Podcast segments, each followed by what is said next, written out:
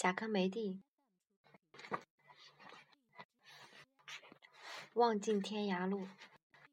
瑞士艺术家史，瑞士艺术史家和博物馆前辈麦耶先生和贾科梅蒂是最早的知音之一。贾科梅蒂在自己的祖国根本得不到理解和关爱时，麦耶就用他的作品在巴塞尔大学讲课，还到巴黎去看望他。在巴黎，每一个认识贾科梅蒂的人都不能无动于衷。这个贾克梅蒂，你不用知道是什么事儿，马上就能感觉到他的独特。他生活中每个高峰及低谷，他都创造性、精神冒险性相联系，又都总是当当下的、现实的。无论在报亭口和卖报人聊天，无论有点斜拐着穿过大街，还是围着一棵大树发出长久的惊叹，他其实是在走自己的路。那条向着他的作品的路，他或是走向正在劳作中的作品，或是走向脑海里不能放弃的作品。他的理想，贾科梅蒂的作品又不仅是雕塑，还有绘画、素和素描，而人是唯一的主题。不直接绘画的人，少数作品也围绕着这个主题。在西方艺术史以人为主题的领域，在现代艺术中表达中，贾科梅蒂都有非凡的建树。他创作的独特个体，直接阐述现代人的本质。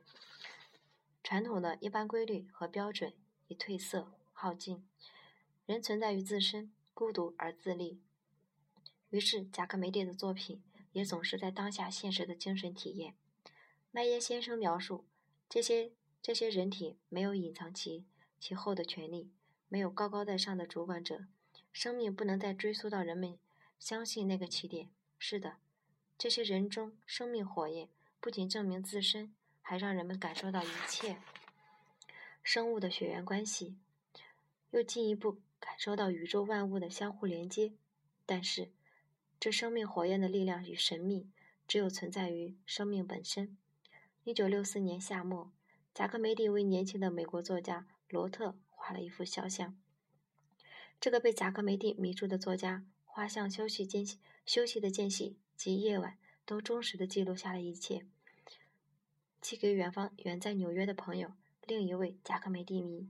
一幅肖像却意味着罗特一共十七次看到自己的头像美丽的呈现，又无比又无可奈何地看着贾科梅蒂将其涂盖回去，再叠加上新的一幅，直到画布上像是在浮雕那般厚，直到罗特要回纽约了，画像过程终于结束。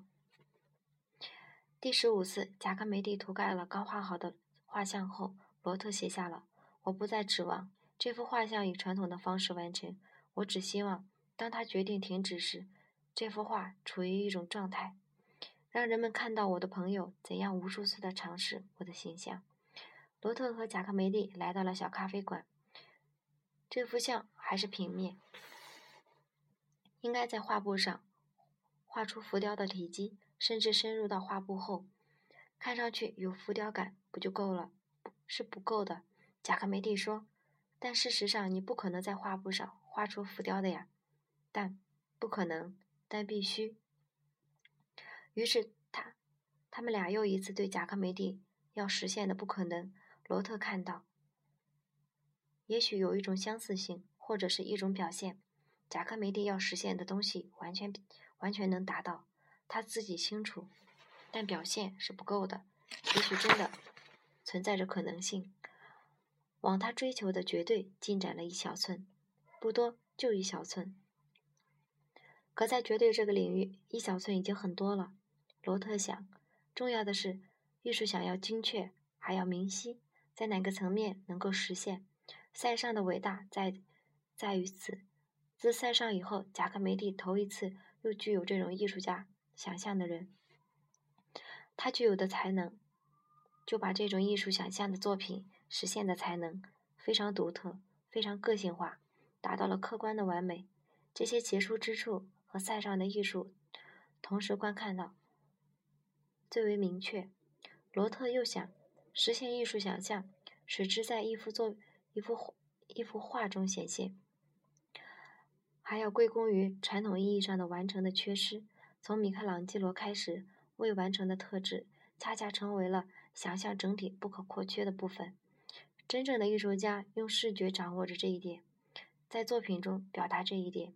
几天后，贾科梅蒂在机场送罗特：“你明年还会再来巴黎，对吧？”他问年轻作家：“是的，我们一起取得了进步，我们还将再工作，不是吗？”“是的，我也这样想。等你再回来，我们又重新开始。”以上不仅是罗特记录下的一小部分，所有记录后来成为一本精确的书，一幅肖像。罗特还成为贾克梅蒂传的作者。第二年，罗特和贾克贾克梅蒂没有再次合作，那是贾克梅蒂的艺术格外被世界瞩目的一年，也是他旅行很多很累的一年。年底，因身体不适，他回瑞士瑞士库。瑞士库尔住院，一个多月后即离开人世。三十多年后，为纪念贾科梅蒂诞辰一百周年，世界上有了不同的展览。两千年，在中国第一个关于这位大师的展览“双翼合璧”，先一代克镜头中的贾科梅蒂开始旅行，从上海到北京，十八个月走了十六个城市。二零零一年秋，大型的贾科梅蒂回顾展。在苏黎世艺术之家博物馆和纽约现代博物馆相继推出。艺术史家克莱姆负责大型回顾展的工作，而我与国内的十六个省市博物馆的朋友一起主持了我们的巡回展。是在瑞士设计的三十六个中堂大画轴、大挂轴。忙碌的几个秋冬过后，我去看克莱姆，他的办公室挪进了苏黎世一栋幽静的小屋，窗靠大树。柜子里、书架上全是有关于贾科梅蒂的书。克莱姆拿出我们的中文图录，让我告诉他封面上哪个是贾科梅蒂的名字。在这一刻，我突然明白了，有好几个贾科梅蒂。有一个贾科梅蒂深夜走在巴黎的街上，感到自己的孤独，感到自己变成孤独的狗，低嗅着潮湿的地面。那城市时，有多少不安的灵魂在寻找？有一个贾克梅蒂。最后，活在香山牛圈改造的画室中，他已经离开人世，他的作品也开始离开他，开始离开他的路上。他们走进了多少寂寞的心事？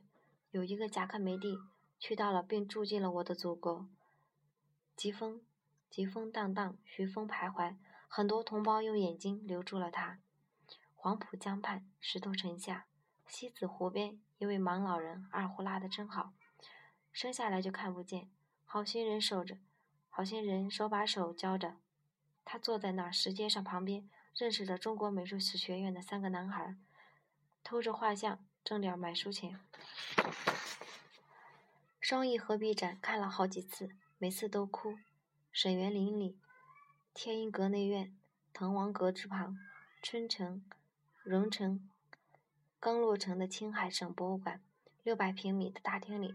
展览的大中大中堂舒畅呼吸，旅顺、长春转到太原，照例与文化界的朋友座谈。这次是太庙里那位八十多岁的书法老书法家说，贾科梅蒂的雕塑对他一点不陌生。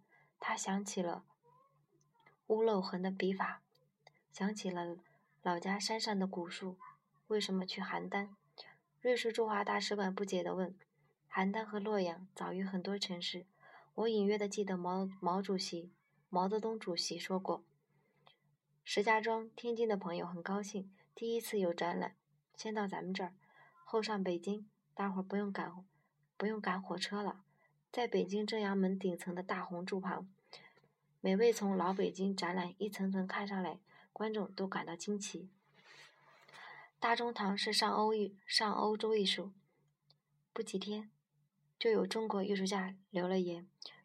巡展闭幕及在首都博物馆的赠书仪式，先一代克和瑞士国务大臣、瑞士国务大臣斯大伟都来了，请求马法诸有马法诸有破例在周四打一次正阳门的外景夜灯。我和先一代克一起走在天安门边，为双翼合璧拍下了最后一张照片，一个浅灰色的黄昏。在每个城市都有灵秀美丽的女画家、女记者告诉我，很喜欢贾克梅蒂。把这告诉罗特先生时，坐在巴黎的办公室里，离美术学院不远。费罗拉、伊莎贝尔、安内特、卡罗琳内四个女性都爱贾克梅蒂，她们都截然不同。老人，老人很为他的朋友骄傲。贾克梅蒂那一代以后的艺术家，很多对我，对我的像造假。老人也重视他的时代。罗特先生，那贾克梅蒂的作品，有一件使你感觉陌生吗？有，为杰斯曼哈顿广场的做的高大妇女。为什么？因为他们太高。阿尔贝托必须站在梯子上工作，他不。他不实实在在的站在地上做的作品，就不大真实。第二天和雅尼斯一起随阿弗莱德去找那个小广场贡德勒斯嘎帕。据说贝克特等待戈多是从这里感从这里得到了灵魂灵感。广场周围如今满是商店，满是旅游人群。幸而路灯不多就亮。幸而路灯不多，就亮了。灯的铁架、铁框就稍稍凹凸的石板路上有些年头了。从小广场往北几十米，海明威有一年有一年住过把角的把角的三楼。从这个路口往东，迪卡几百年前曾经小屋的思考。往前几步，小学。第二次世界大战，许多犹太的孩子从这里被送到了集中营。再往前是住过一位犹太诗人，也在集中营集中营里消失了。石板路的尽头两侧的有石梯绕下，横穿马路，北拐进古罗马的剧场遗迹，坐着聊天像大学生。话音在斑斑掠影的圆形看台上共鸣。春末的巴黎是温和的，这些年轻人做到了做到了星光明媚之时吧，我想。有这样一个深夜，我想象贝克特和贾克梅蒂沿着同一条路来到这里，剧场空无一人。人，一阵雨突然落在了剧场中心，他们俩相互看了一眼，无言默契地循环着雨滴向暗夜走去。从那时起，很多人就只看见了两个背影。贝克特走得很深，很沉思，很忧虑，步子几乎没有生机。贾克梅蒂走得很固执。很顽强，他有点瘸。踩到一重一轻，两个背影。贾克梅蒂要做什么？他知道，他们不知道。贾克梅蒂做出了什么？我们知道，他自己不知道。这话是萨特说的。